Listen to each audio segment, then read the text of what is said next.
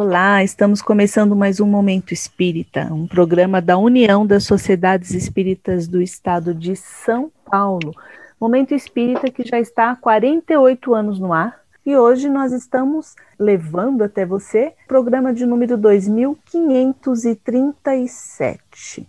Para fazer esse programa hoje, eu tenho aqui a alegria de contar com dois amigos muito queridos. Eu, Martinha, desde já agradecendo aí a sua audiência, o seu carinho em estar conosco, acompanhando o nosso programa, que é feito sempre com ah, muito amor para você. E hoje eu tenho aqui comigo no estúdio, vou fazer por ordem alfabética para ninguém brigar comigo, o nosso querido, querido Amorim. Oi, Amorim, como você está? Estou bem, Marta, mais uma vez, participando em Momento Espírita. É uma alegria estar contando com vocês aqui no estúdio. Muito bom, alegria toda nossa. E, e também meu amigo querido Sérgio Ramos de Faria. Serginho, como que estão as coisas? Martinha, tudo ótimo, é um prazer estar com vocês e com os nossos ouvintes. E uma curiosidade interessante, né? O, Amorim, ele é, é extremamente, vamos dizer assim, coerente, né? Porque se começar pelo nome ou pelo sobrenome, ele sempre está em primeiro também, com A, né? Exatamente, hein, Serginho? Eu pensei nisso na hora que eu falei, eu, o nome completo, Antônio Carlos Amorim, ou o Amorim, que a gente costuma usar, mas de toda forma ele ficaria na sua frente nesse caso. Muito, mas sabe quem Amorim. fica antes de mim? Amilcar. É, é verdade. Bem lembrado. Aliás, nós trouxemos ele para o programa hoje, né, Amorim? Fala aí. Como a gente sempre fala no programa sobre um livro, o livro de hoje é de Amilcar Del Chiaro Filho, nosso grande amigo, de quem sentimos muita falta de sua presença física, muito embora ele esteja sempre entre nós, não é, Marta? Ah, não tenho a menor dúvida. É, eu não, não convivi tanto com ele como outras pessoas, mas o pouco que eu convivi realmente foi muito rico né, em termos de experiência. Fui muito feliz em ter conhecido o Amilcar Del Chiaro Filho e ter conversado, ter escutado, aprendido com ele. E, entre tantas coisas, ele foi um grande escritor também e nos deixou livros muito gostosos de serem lidos, porque a maioria deles, eles têm uma linguagem simples, bastante acessível, mas eles têm um conteúdo bastante rico que propõe muita reflexão. Eu acredito que vocês concordam comigo, não é isso, Serginho? Sim, sem dúvida. Os livros dele têm essa linguagem simples, bastante acessível, mas também trazendo uma mensagem boa, gostosa, lúcida da doutrina espírita. Eu queria também falar um pouquinho do Amilcar antes de, de passar ao Amorim. Eu tive o prazer não de conviver muito, mas em conversar com ele algumas vezes, telefonar para a casa dele para conversar sobre algum assunto, ir ao programa algumas vezes, né? Eu tive prazer disso e assim, excelente pessoa e além disso, quando você propunha algum tema e conversava, ela sempre trazia aquele esclarecimento tranquilo, gostoso de se ouvir, aquela argumentação sossegada, boa, sabe? Parecia que ele efetivamente estava sentado na praça contando uma história. Foi a, as interações que eu tive com o Amilcar, foi um grande prazer para mim. É, com certeza. Como o Amorim falou, deixou saudades, né, Amorim? E qual que é o nome do livro de hoje, Amorim? Quando o amor fala mais alto. O que eu gostaria de destacar é que o Amilcar, que trabalhou conosco na Rede Boa Nova de rádio durante vários anos. Ele tinha um programa que dizia muito de perto as pessoas, porque ele falava a respeito da vida de cada um. O trabalho que o Amilcar desenvolvia, ele como um portador de hanseníase, curado já há muitos anos, mas com sequelas, ele sabia se aproximar das pessoas, mesmo que à distância pelo, pelas ondas do rádio, mas ele falava muito de perto às pessoas. E essa proximidade ele colocava nos livros também. Os livros do Amilcar são muito envolventes. Quando ele fala sobre o amor, ele fala de uma forma poética. Ele fala da importância de nós trocarmos informações, trocarmos energias, da importância de nós convivermos. O livro do Amilcar, quando a gente começa, não consegue parar. A gente é absorvido pela leitura, realmente nos envolve. E é efetivamente uma tradução do próprio Amilcar. Quando a gente ficava perto dele, a gente não conseguia parar de, de conversar, de absorver as, as informações que ele tinha ele era efetivamente uma pessoa que tinha muito a contribuir e contribuía com todos que estavam à sua volta. É verdade, é uma pessoa singular, muito bacana. E o livro, então, só para a gente falar um pouquinho da obra que a gente indica hoje, é Quando o Amor Fala Mais Alto, que é, como a gente já disse, do Amilcar Del Chiaro Filho, e é um romance que fala muito é, sobre família, a questão, o amor materno, solidariedade, como nós podemos realmente participar desse núcleo familiar para aprender, para colaborar, enfim.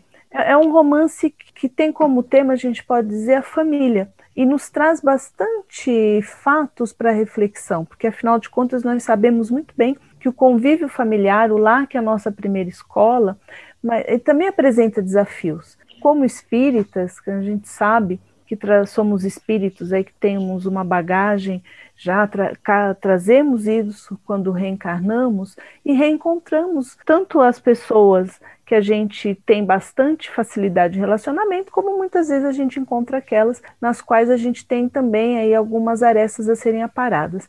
Isso é um núcleo familiar normal, por isso que muitas vezes existem mesmo aqueles desafios, aquelas barreiras a serem superadas e por isso também que é tão importante essa convivência familiar. Só fazer uma observação, o que o Amorim falou sobre o que o Amilcar passava dessa personalidade dele para os livros. Um outro livro dele, O Alma Vigilante, e como diz o Amorim, a gente não conseguia parar de conversar com a Amilcar. O Alma Vigilante eu li numa paulada só, tá? Sim, tem. É, e, e, tantos outros livros tão gostosos que ele nos deixou, né? Chão de Estrelas, A Barca do Destino. Você falou Alma, Alma Vigilantes, que, aliás, Alma Vigilante tem uma, uma, uma curiosidade interessante. Foi o último livro dele, não foi isso, Amorim? Foi, foi o último livro que ele escreveu. Ele cedeu os direitos desse livro para a realização do 13º Congresso Estadual do Espiritismo, que foi realizado em Guarulhos e inclusive nós levamos o livro para ele, que ele estava hospitalizado. Quando saiu o livro, a gente pegou o livro e levou até o hospital para que ele tivesse o livro em mãos e inclusive ele ficou bastante emocionado com isso. Eu lembro bastante desse desse fato, porque eu estava envolvida também na organização do, do congresso e eu também fiquei emocionada quando vocês relataram isso, né? Que foram levar o livro e de como isso fez bem para ele lá no hospital. Enfim, fica aí a nossa dica. Vou falar novamente quando o amor fala mais alto, Amilcar Del Chiaro Filho. E já aproveito para dizer qualquer outro livro que tenha lá o nome do Amilcar Del Chiaro Filho vale, vale a pena ler. É leitura de qualidade, tanto no que diz respeito a reflexões sobre temas variados e importantes, como também aquela coisa boa que uma boa leitura nos proporciona de lazer, de esquecer as coisas à nossa volta para realmente poder espairecer porque ler é diversão e aprendizagem, conforme diz a nossa campanha de incentivo à leitura. É muito bacana, eu acho muito legal a gente falar de leitura, falar de livros, principalmente porque, sendo espíritas, a gente tem uma infinidade de livros para serem lidos e refletidos, né? Então, acho bem bacana isso. Mas vamos passando a bola aí, né, para frente, indo para nossa próxima sessão em Espiritismo hoje, e a gente vai falar um pouquinho sobre a responsabilidade dos espíritas no meio social. Vamos lembrar que hoje, 15 de novembro, está acontecendo eleições no nosso país, eleições para prefeito, para é, vereador também. Então isso faz com que a gente pense um pouquinho, né, de como nós, qual é a nossa responsabilidade no meio social? Será que o espiritismo oferece algum conhecimento que nos auxilie nessa interação, na convivência com outras pessoas? Aí eu pergunto para vocês: sim, fornece elementos e eles são importantes? Amorim, o que, que você acha? Eu acredito que o Espiritismo nos oferece ferramentas para qualquer atividade que nós realizemos com outros seres humanos. A percepção que o Espiritismo nos dá do que é a vida, muito além desta vida material, e as responsabilidades que nos cabem em todo esse processo, eu acredito que são ferramentas muito interessantes para nós percebermos o valor da ética, o valor do comportamento moral em todos os aspectos. Mesmo quando ainda imperfeitos, nós percebemos as falhas de nossas atitudes, nós sabemos que o Espiritismo nos oferece a compreensão das várias oportunidades que nós temos e que, portanto, as nossas falhas, os nossos erros, não devem ser motivo de desespero, de desânimo, mas, pelo contrário, motivo de maior esforço para continuar acertando, para continuar nos esforçando por achar o melhor caminho. E quando a gente fala em eleição, nós estamos falando em escolher para nos representar pessoas que, presumivelmente, devem o mais possível seguir a nossa forma de compreender a vida. Então, nós vamos escolher as pessoas que tenham um melhor comportamento ético, que tenham uma maior preocupação pelo bem-estar da sociedade, que tenham um melhor comportamento, melhor postura com relação ao bom uso das verbas dos dinheiros públicos. Enfim, o Espiritismo nos dá instrumentos para que nós façamos análise e nós façamos as melhores escolhas. Pelo menos é a obrigação que nós temos de nos esforçar para isso, Marta. É, eu concordo, Amorim. E agora eu também faço um outro questionamento, Serginho. É, assim, o Amorim colocou aí muito bem, né, que enquanto é, espíritas e com a quantidade, com as informações que nós temos em mãos, ela pode e nos auxilia de fato a, não só a, ser, a sermos pessoas melhores, desde que a gente coloque em prática todos esses ensinamentos, como também nos ajuda aí na hora de escolher aquela pessoa que a gente acha que representa melhor os nossos ideais, a nossa forma de viver a vida, como o Amorim colocou. Mas você acha que esses ensinamentos também podem nos ajudar a aceitar, por exemplo, o resultado de uma eleição, é, entendendo o processo democrático, sem achar que a pessoa que, se não é quem eu escolhi, não, necess, eh, não necessariamente eu devo torcer contra ou considerar como um inimigo, ou mesmo a pessoa que votou, os eleitores que pensam diferente de mim, o que, que você acha? Faz parte desse aprendizado e desse ferramental que o Amorim bem colocou, nós compreendemos o momento das outras pessoas. É difícil? Ah, sim, é, não tem dúvida não tem dúvida que é. É, é aquilo, só que é, nós temos que entender que aquilo que parece extremamente óbvio para nós não é para outras pessoas. Cada um está no seu momento, cada um tem a sua capacidade de compreensão naquele momento. Então, sim, sem dúvida, esse ferramental todo que o Morim bem levantou e essa responsabilidade também passa por aí também pela, passa pela capacidade de entender o, o, o momento de cada um, entender o, aquele resultado que é fruto do, do momento em que uma, uma coletividade está. E se nós queremos fazer alguma coisa, não é, não é, é brigarmos com os, os colegas, ou os amigos, ou isolarmos aqueles que não, não pensam como nós, é tratar de esclarecer dentro da nossa condição e também respeitar aqueles que, inclusive, não querem, não querem aquele conhecimento naquele momento, não querem esse esclarecimento naquele momento. Mas, de qualquer jeito, eu acho que uma coisa que é muito importante, é, é, é meu caro Morim e Martinha, é que eu vejo muito isso. É, as pessoas têm um comportamento dentro do próprio movimento espírita, assim, de é, que eu, eu não sei se a palavra é muito pesada, de desleixo. O que, que é o desleixo? Ah, é, é aquele comportamento assim, ah, político é tudo a si mesmo, nenhum serve, nenhum é bom, nenhum presta é, e tal. Então voto qualquer um, ou não voto em ninguém, ou não, não voto em nada, ou eu não faço em nada, ou, ou e, e, depois eu, eu critico e acabou, e, mas, tá, mas eu tenho razão, porque nenhum vale nada. Mas o que é que a gente aprende? Nossa, é uma responsabilidade nossa, em primeiro lugar, fazermos as nossas escolhas de maneira correta, como o Amorim citou há pouco. É uma responsabilidade nossa aceitar os resultados e, portanto, o momento tanto dos eleitores, da maioria dos eleitores da democracia, quanto daquele companheiro que está lá. E também é nossa responsabilidade trabalharmos para melhorar esse, isso tudo. Mas o trabalhar para melhorar e para mudar isso tudo não é nem largar para lá, nem tampouco ter vontade de pegar os outros, como, como, diz, como dizem, né, de pegar o coleguinha pelo colarinho também, viu, Martinha? Tá certo, Serginho, isso também não funciona. Fala, Morim.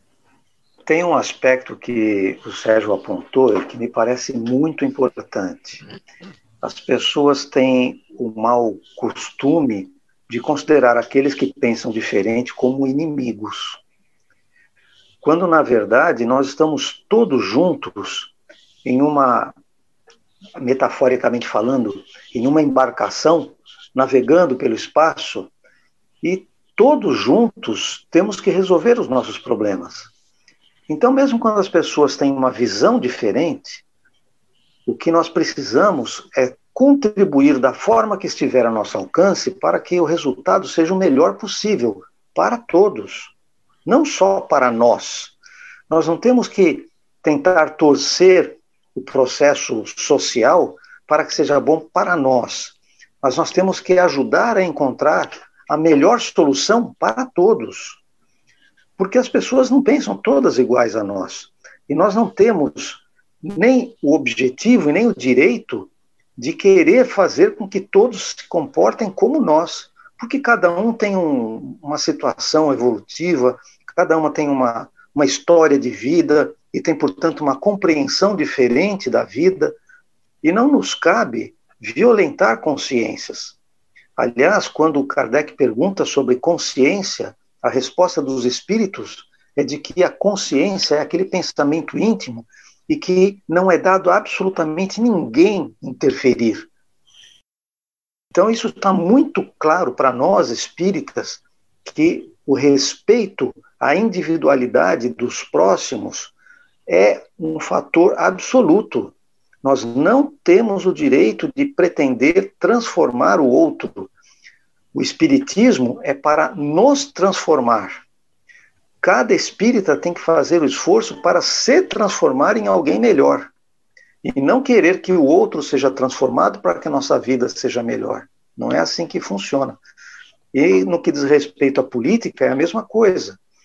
Cada um de nós tem uma percepção da, da, da vida política, das relações políticas entre os membros da sociedade, mas nós não temos o direito de exigir que os outros se adequem à nossa visão. Nós precisamos saber como nos inserir na sociedade e como na, nessa sociedade nós podemos contribuir da melhor maneira possível. Porque se a sociedade como um todo melhora, é bom para nós. E quando nós melhoramos, nós também nos tornamos melhores para a sociedade contribuímos para que ela melhore. É, e eu acho que tem um aspecto também que é muito importante, que é, a gente vê muito o que, que acontece. Parece, há uma torcida contra, né? Então vamos supor, se aquela pessoa que ganhou não foi a pessoa que eu votei, então eu torço para que ela se dê mal, para que tudo dê errado. E na verdade é, é, é uma coisa bastante equivocada, né? Se a gente parar para pensar, porque todo mundo se prejudica se a, se os, os políticos que foram eleitos não fizerem um bom trabalho, todo mundo se prejudica. Então, torcer para aquele que não foi o nosso escolhido ir mal é torcer contra nós próprios. É isso, Serginho? Sim, Martinha, sem dúvida. Martinha, deixa eu só complementar o que o Morim disse. Ah, meu caro Morim, eu tenho uma brincadeira quando eu vejo as pessoas querendo mudar os outros na marra, eu, eu costumo dizer o seguinte: olha, Deus que poderia fazê-lo, que poderia transformar, não o faz, por que, que você quer transformar? Não vai funcionar isso aí. E sim, Martinha, é, é, sabe como é que eu vejo isso daí, essa questão da gente querer que, que dê errado? É, é assim, né? Ah, algumas vezes nós fazemos por, por orgulho, para dizer assim, tá vendo como eu estava certo? Outras tantas vezes, nós também temos aquele, aquele verniz de que é, nós sabemos o certo, mas não praticamos o certo, que é o tal do ferramental, é parte do ferramental que o, que o, que o Espiritismo nos traz. Então, o que, que acontece muitas vezes? É, mal comparando, é mais ou menos assim. Nós achamos que, que todo malfeitor merece um tratamento humanitário com respeito, desde que uh, o malfeito dele não seja contra nós. Porque se for contra nós, eu posso até não comentar com vocês, sabe? Mas que eu desejo que ele dê um tropicão ali na frente, caia na linha do metrô e o metrô passe por cima, eu desejo, entendeu? Então é onde eu, onde eu digo que a gente tem aquele verniz ainda. E é, e, e é por isso que, que nas boas casas espíritas nós falamos muito de estudar, de, de, de conversar, de debater, de, de assistir às palestras, por quê? É porque só através do conhecimento, da discussão, que nós vamos, discussão no bom sentido, né? nós vamos conseguir ir lapidando nós mesmos, como disse o Moni há pouco, nos transformar para quando acontecer conosco, a gente não ter vontade que o trem passe por cima dele e sim compreender, bom, aquele companheiro está naquele estágio ainda e paciência, vamos, vamos aprender um pouquinho mais para a gente contribuir um pouco mais. Quem sabe a gente gera uma sociedade um pouquinho melhor, né? Partindo de nós, sempre do micro para o macro. Não adianta querer consertar os outros, viu, Martinha? Ah, não funciona, né, Serginho? Porque as pessoas só mudam. É, não, não tem como, né, a, a, gente mudar uma pessoa. É como foi como vocês falaram mesmo. A gente tem que mudar mesmo porque é muito mais é, fácil a gente, de repente, pelo nosso exemplo, tocar alguém do que por palavras, né? Do que ficar exigindo, não é isso, Amorim? Exato. O exemplo vale mais do que mil palavras. Isso já, já é um, um aforismo popular há muito tempo, né? E, e, é interessante quando a gente fala sobre é, essa questão da hipocrisia, muitas vezes as pessoas até cultivam essa hipocrisia achando que é socialmente bom parecer bonzinho mesmo sendo mau caráter. E na verdade, eu entendo que é muito mais produtivo a pessoa não parecer tão bonzinho, mas estar se esforçando por melhorar, do que se encher de verniz, mas quando é, sai daquela, daquele palco, mostra toda a sua crueza, da forma mais, mais grosseira, mais violenta, sem fazer nenhum esforço para realmente se transformar. Nós temos é, alguma, alguns tristes exemplos nos últimos meses, por causa da pandemia, as pessoas ficaram, parece que, mais sensíveis, mais é, explosivas, e nós temos visto muitos casos de pessoas que têm até uma boa posição social, e quando tratam com subalternos, pretensamente subalternos, acabam se excedendo, sendo grosseiros, violentos, às vezes de forma radical. E não, não há necessidade disso, e toda essa postura ela acaba transparecendo nas relações políticas.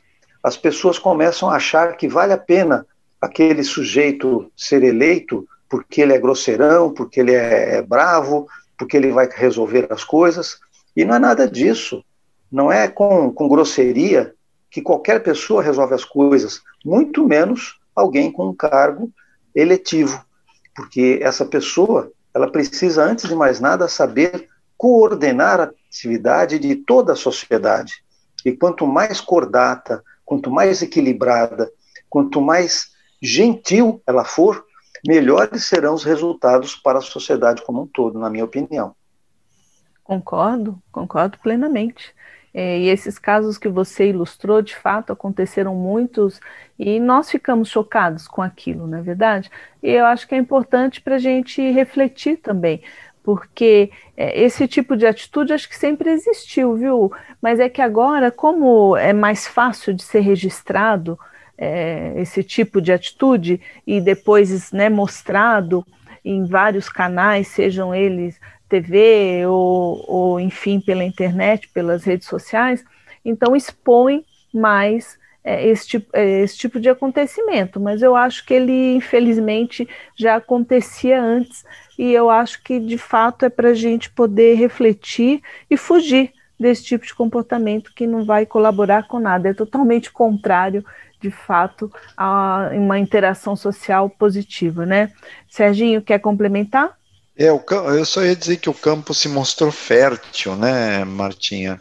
É, pra, e, e aí, infelizmente, quando no nosso momento evolutivo, do nosso planeta, da nossa sociedade, quando em época de guerra e de pandemia, as boas e más características se, uh, vamos dizer assim, elas, elas se, se exacerbam, né? Elas são, é, elas se acentuam mais, né? Então, aquele que é mais solidário, ele, ele, ele se uh, ele se solidariza ainda mais, porque se é, pode se dizer dessa maneira, porque ele, ele dói mais nele a dor do outro. Já doía, mas agora está muito forte a dor, então mais dor ainda ele sente. E aquele que, que, que, que o caráter não é bom, também da mesma forma, né? Ele se sente meio que Bom, é, é, é, é hora mesmo de, de, de botar para fora, porque eu tenho que me defender a qualquer preço. É, infelizmente, isso acontece. Pois é, Amorim? Não, só para fazer uma observação rápida, as pessoas têm mania de dizer que a sociedade está cada vez pior. Eu diria que essa percepção cada vez mais clara dos erros da sociedade demonstram exatamente o contrário cada vez mais as pessoas percebem os erros e, portanto, têm mais motivação para agir melhor. Se a sociedade estivesse ficando cada vez pior, cada vez daria menos atenção para as coisas erradas, e o que a gente vê é o contrário. É aí, é, essa indignação mostra que, que melhor, porque esses erros estavam aí, né, Amorim? Eles estavam aí. A simplesmente Mas eram não... normais, né? Eram Eram normais, normal. eram normais. É. Você é. ser grosseiro ou, ou, ter um mau comportamento, quer que seja, tudo bem, faz parte. Mas hoje não se aceita mais, isso é um avanço. É verdade. Dando continuidade ao nosso programa, o Serginho tem um recado para todos vocês. Vamos ouvir? Vamos lá, Serginho? Martinha, meus queridos ouvintes, é, a coisa é bastante simples nós, na verdade, não temos muito como fugir, né? Manter a Rádio Boa Nova, a TV muito maior, é necessário ainda das contribuições materiais. Nós precisamos disso para atualização da tecnologia, para manter determinados gastos que não, não nem sempre são possíveis de ser cobertos com, com patrocínios, etc. E para que continue levando a mensagem a todos os lugares, como tem feito, a Rede Boa Nova precisa da sua contribuição, da nossa contribuição. E como é que eu posso fazer isso? De uma forma muito simples. É só ligar no Clube Amigos da Boa Nova. E o número é 0800 12 018 38. Lá o pessoal tem todas as informações para te explicar como você pode contribuir, para te ajudar a encontrar a forma mais fácil para você. Eu vou repetir o telefone: 0800 12 018 38. Muito bem, Serginho. Seu recado foi dado. Eu vou pegar carona para mandar o meu recado também. E o meu recado, querido ouvinte, é para que você conheça Dirigente Espírita, a revista digital, que é o órgão oficial de comunicação da USE, a União das Sociedades Espíritas do Estado de São Paulo.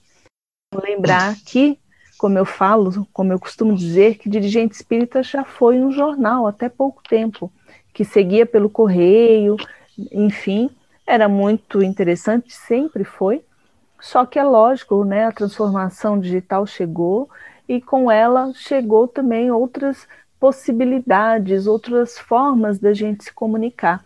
E é lógico, dirigente espírita está aí acompanhando as mudanças dos nossos tempos e agora, sendo digital, ele tem condições assim de ter um conteúdo maior, tem condições também de tratar de mais temas, porque dirigente espírita, além de registrar o, os acontecimentos mais importantes do movimento, ele também traz artigos, traz esclarecimentos, dicas, informações que são muito importantes para a administração da casa espírita, para todos os departamentos que existem em uma instituição espírita.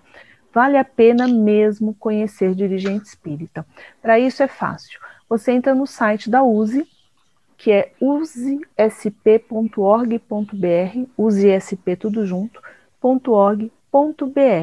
No lado direito do portal você já vai encontrar o, a carinha, né, o, uma imagem do dirigente, é só clicar e você vai poder acessar conteúdo de primeira qualidade. Então, mais uma vez, a dica: conheça Dirigente Espírita, a revista digital, você vai gostar bastante mesmo.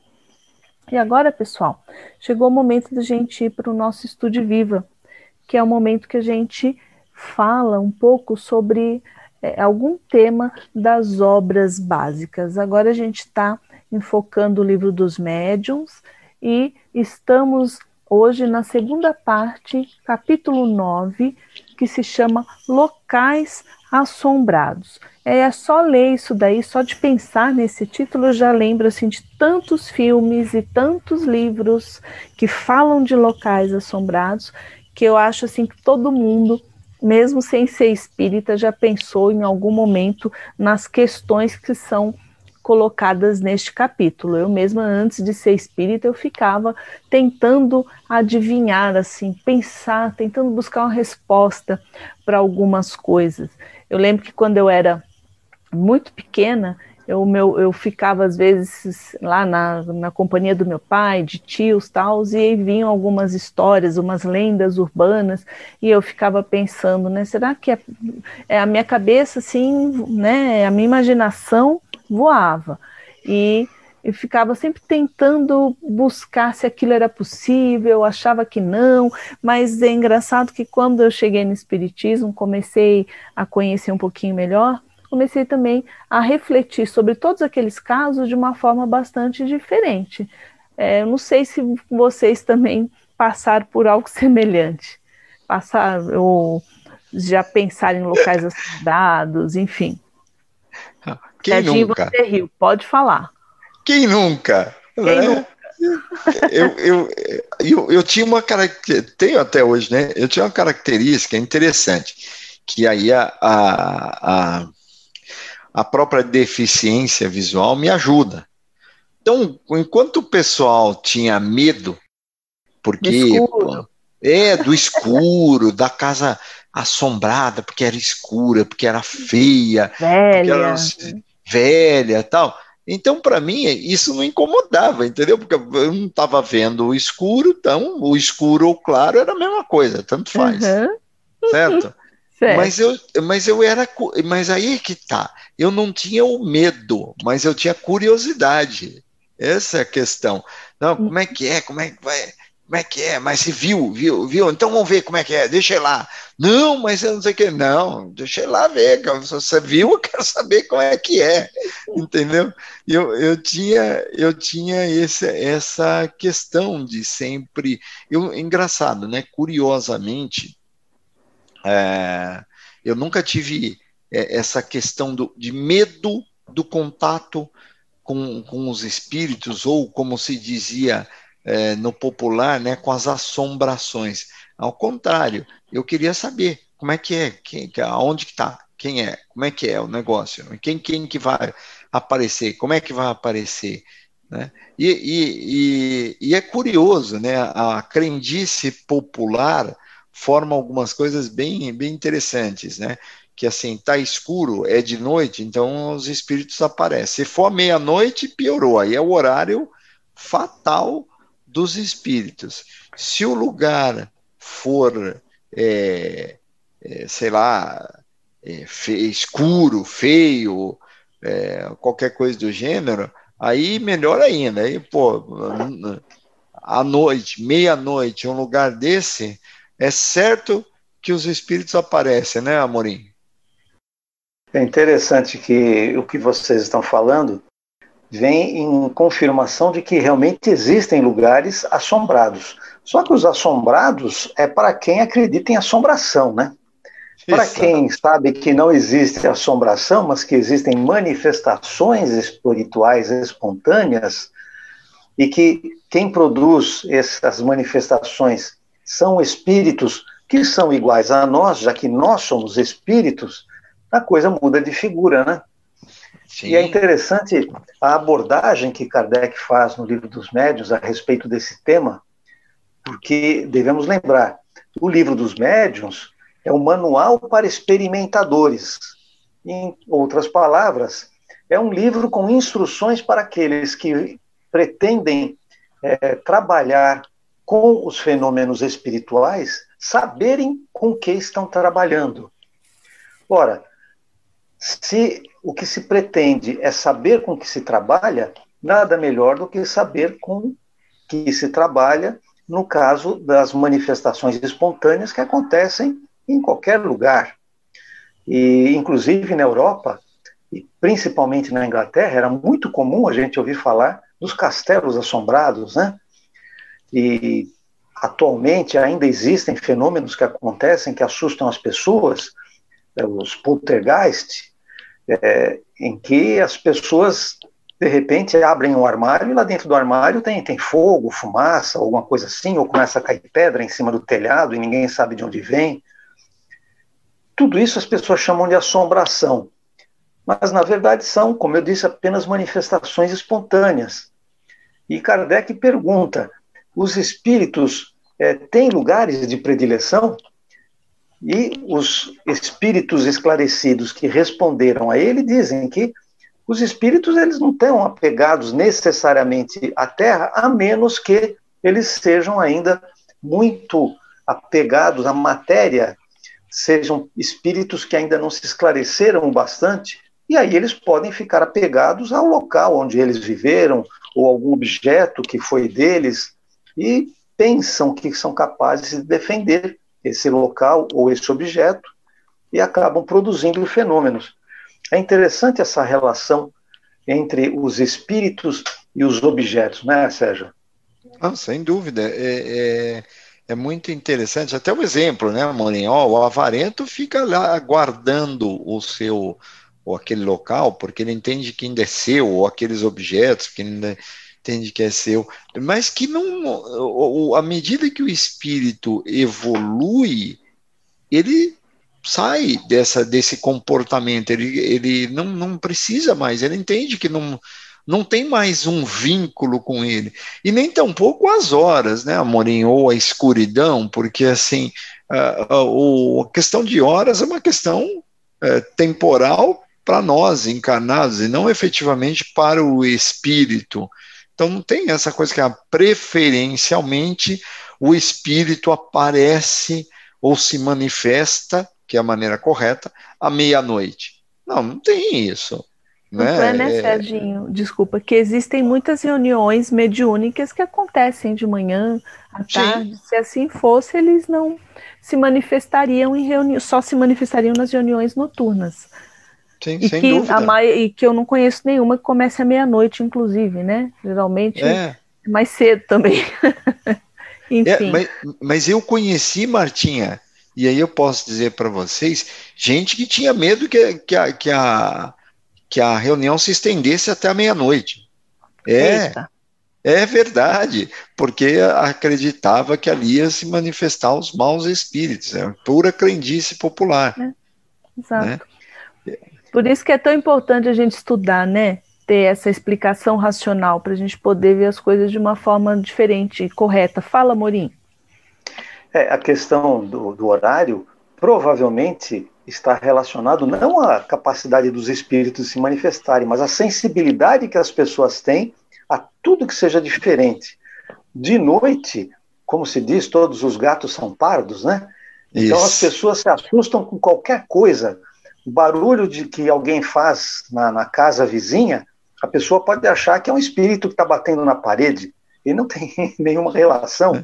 É na casa vizinha que aconteceu o ruído, caiu uma panela, caiu um prato, ou seja lá o que for. Se as pessoas estão andando à noite, escutam barulho de passos, pode ser apenas o eco dos seus próprios passos, mas ela já vai achar que é o fantasma que está seguindo ela. E, então, na verdade, a crendice das pessoas é que faz com que surja tanto susto, tanto medo Exato. Eu, eu, eu queria só contar rapidinho um caos, como diz o outro. Você sabe, quando eu me casei com a minha primeira esposa, com a Neide, é, quebrou algumas xícaras dentro do armário. Tranquilo, assim, você estava lá na sala, de repente você ouvia dentro do armário, prá! e olhar, tinha quebrado uma, uma xícara, né? Um, um, uma xícara lá dentro do armário. E aí, a princípio, num primeiro momento, é, a pessoa podia pensar, acho que algum fenômeno desse, alguma coisa, né? Ter medo. Mas aí eu comecei a observar. Eu sempre fui muito curioso e meio santomé para coisa, né? Eu quero ver para crer o negócio, né? Eu comecei a, a, a reparar que é o seguinte, que as únicas xícaras que quebravam eram do mesmo tipo.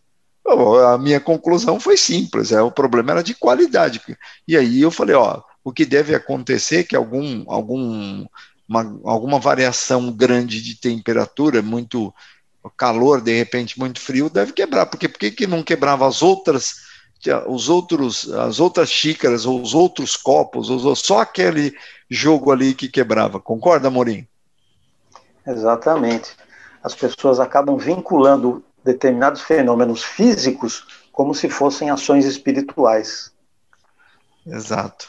É o pessoal gosta, né, disso também, essa, é, é, esse lado aí que excita a imaginação, costuma, assim, ser, as pessoas costumam gostar disso.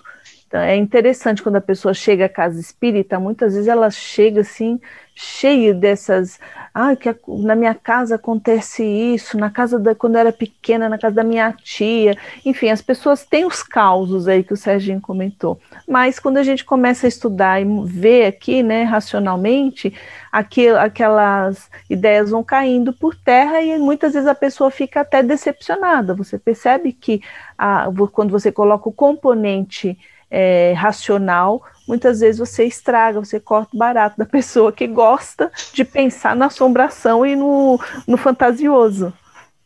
Sem é, dúvida. É, porque as, as manifestações é, físicas realmente existem, muitas vezes são espontâneas, mas não é da forma como as pessoas pensam, né?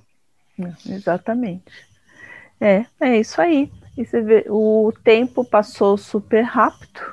Esse capítulo é muito bacana assim, quando forem assistir algum filme de assombração, comecem a, a gente come, eu faço isso. Se tem algum filme assim desses mais de suspense, tal, terror, não é meu gênero preferido, mas às vezes eu assisto, eu já começo a pensar com as informações do espiritismo. Talvez por isso que eu acabe não sentindo medo e o pessoal fica, não se assustou, é porque eu fico pensando dessa forma.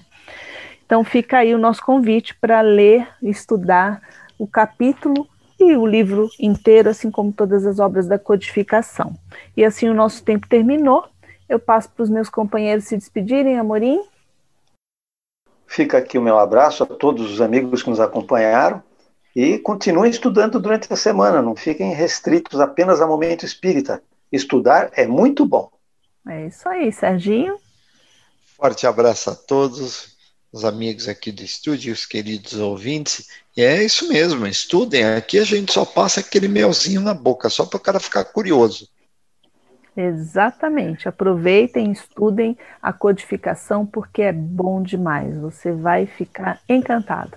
Eu também deixo aqui o meu agradecimento por sua audiência e deixo um beijo muito grande. Até a próxima!